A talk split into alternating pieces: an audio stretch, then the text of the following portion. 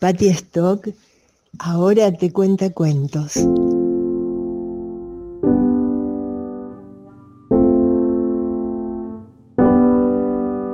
A continuación, Patty te cuenta cuentos.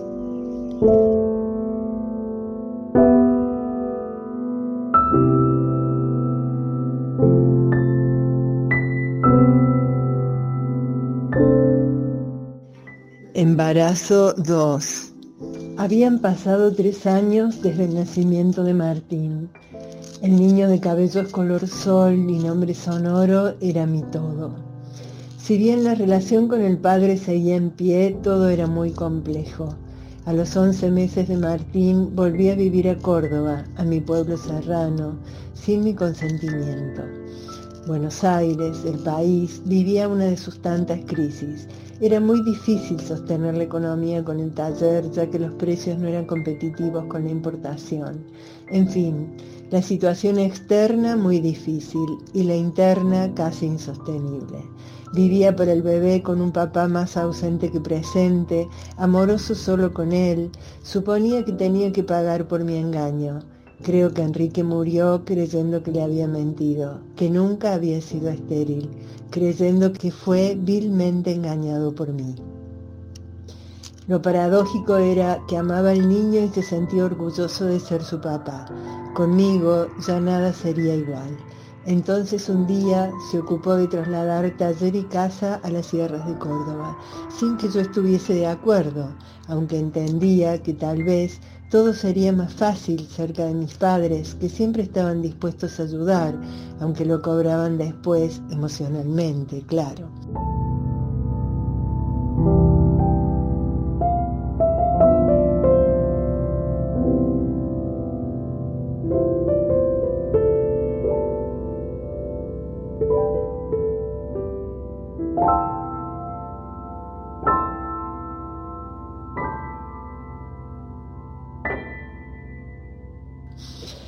Rápidamente Martín pasó a ser como el nieto preferido de su abuela, con perdón de todos los demás nietos que siempre lo tuvieron claro. Mi padre nos ayudó a instalar un taller en un chalet que él administraba y yo me instalé con mi niño en la casa paterna y él una vez más, con la excusa de vender y distribuir, partió a Buenos Aires, dejándome con mis padres para reaparecer casi un año después. Mientras Martín crecía como hijo único, no veía ninguna perspectiva de que fuese a ser de otro modo, me ocupé de hacer funcionar la producción, tomé tejedoras, al tiempo me mudé sola con mi hijo a una casona con un amplio y cómodo taller. Allí empecé a pensar en sacar mi título del cajón, al mismo tiempo que comenzaba a hacer terapia una vez más. El trabajo interno me llevaría rápidamente a replantearme mi quehacer en el mundo y decidí trabajar en clínica, volviendo a leer y a estudiar de la mano de mi terapeuta, y eso estuvo genial.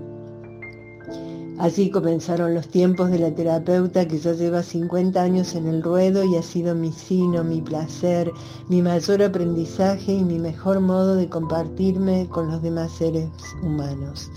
Al mismo tiempo, mi terapeuta, con quien decidimos meternos en las profundidades de mi psique, sugirió que embarazarme nuevamente y vivir un embarazo como Dios manda estaría muy bueno para reconectar con mi propio femenino.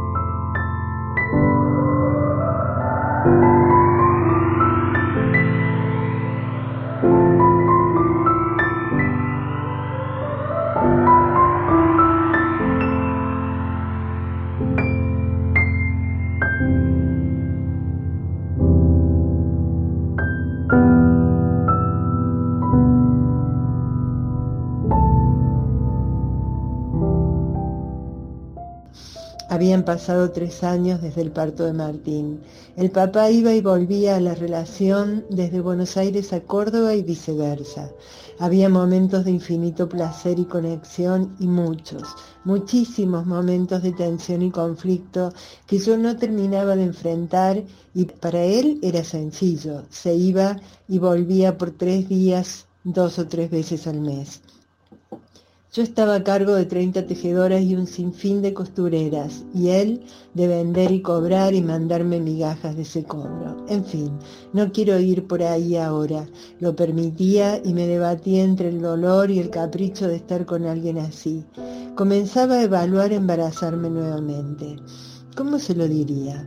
Entre el deseo, la sugerencia terapéutica y la contención del terapeuta, allí fui. Era un diciembre. Le comuniqué que quería otro hijo. Su respuesta fue la esperada. ¿Esperada? No tengo problemas, pero será todo tuyo, ya que sabes que no quiero hijos. No fue muy firme, ni muy agresivo, ni, ni. En enero quedé embarazada de Camila. Cuando sospeché, era finales de febrero en la costa, cerca de Mar del Plata, lugar a donde habíamos ido con una pareja amiga y Martín de tres años. Los varones salían a vender y las chicas vacacionábamos, yo con el niño. Fue un buen momento.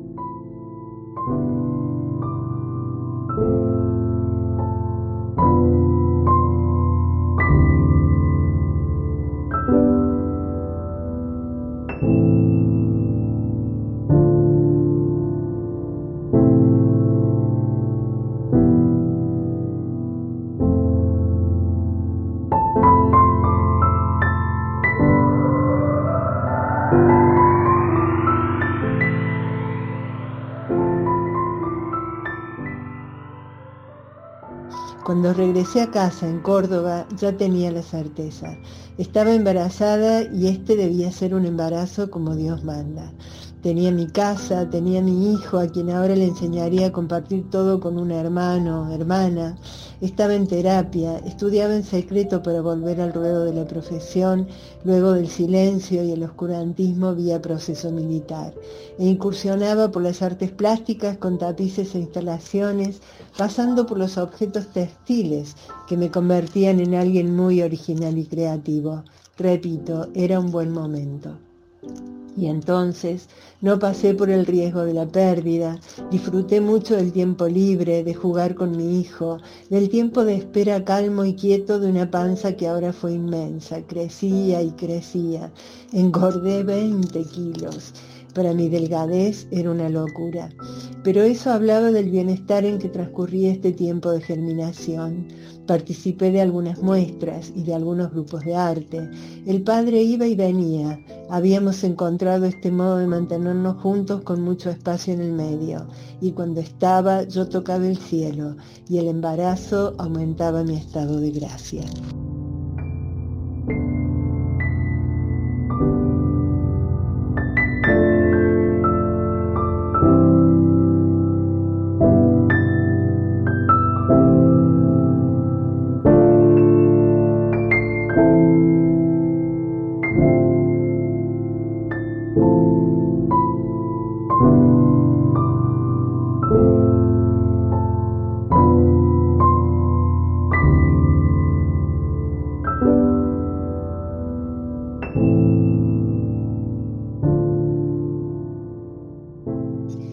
Se acercaban los nueve meses y la fecha del parto. Sucedía que me acostaba segura de que no pasaría la noche sin parir y resultaba que me despertaba como si nada al día siguiente.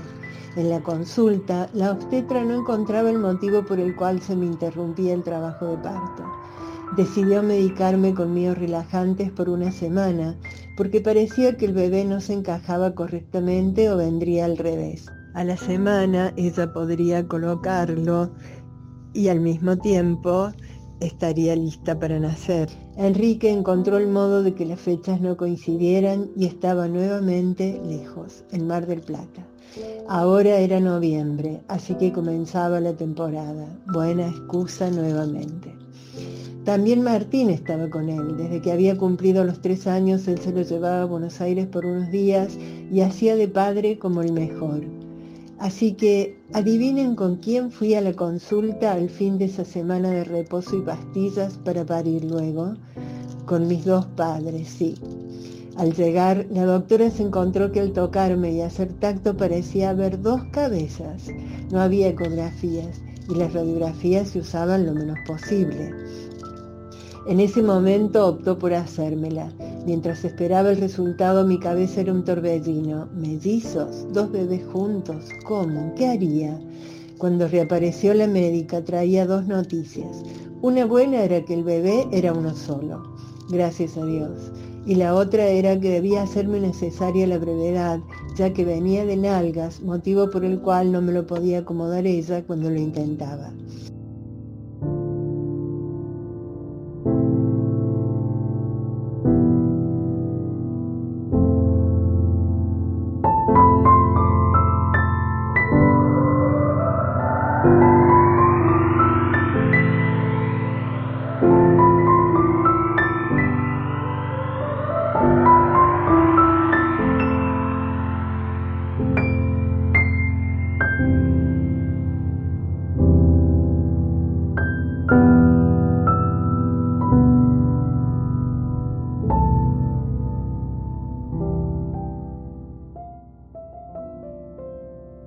Más tarde también sabríamos que el bebé nunca se dio vuelta ya que tenía un cordón de 15 centímetros. Casi no tenía cordón, motivo por el cual no podía encajarse, no llegaba. Maravillosa metáfora del pegoteo no muy saludable que caracterizó y caracteriza la relación de Camila conmigo. Con mis padres en la sala de espera entré al quirófano. Cuando me inyectaron la peridural, entré en un shock de dolor de columna. Allí el médico que asistía a la obstetra se acordó que no me había preguntado si tenía o no problemas de columna. El dolor era insoportable. Entonces optaron por dormirme. Desperté varias horas después ya que tenía muchos calmantes. Antes de dormirme escuché que era una niña y que estaba bien. Escucharlo también produjo la dicha que había sentido en el parto. Convengamos que la situación era muy diferente. Desperté ya en un cuarto con mi madre que sería relevada luego por otros familiares. Estuve con mucho dolor más de un día. La beba estaba en su cuna, no podía levantarla sola ni cambiarla. Sentía solo que la quería conmigo, pero no soportaba el dolor. Creo que estuve cuatro días antes de poder ir a casa. El padre y el hermano llegarían el día siguiente del nacimiento. Celebramos. El embarazo había sido como Dios manda y no hubo parto, porque todo, todo no se puede pedir.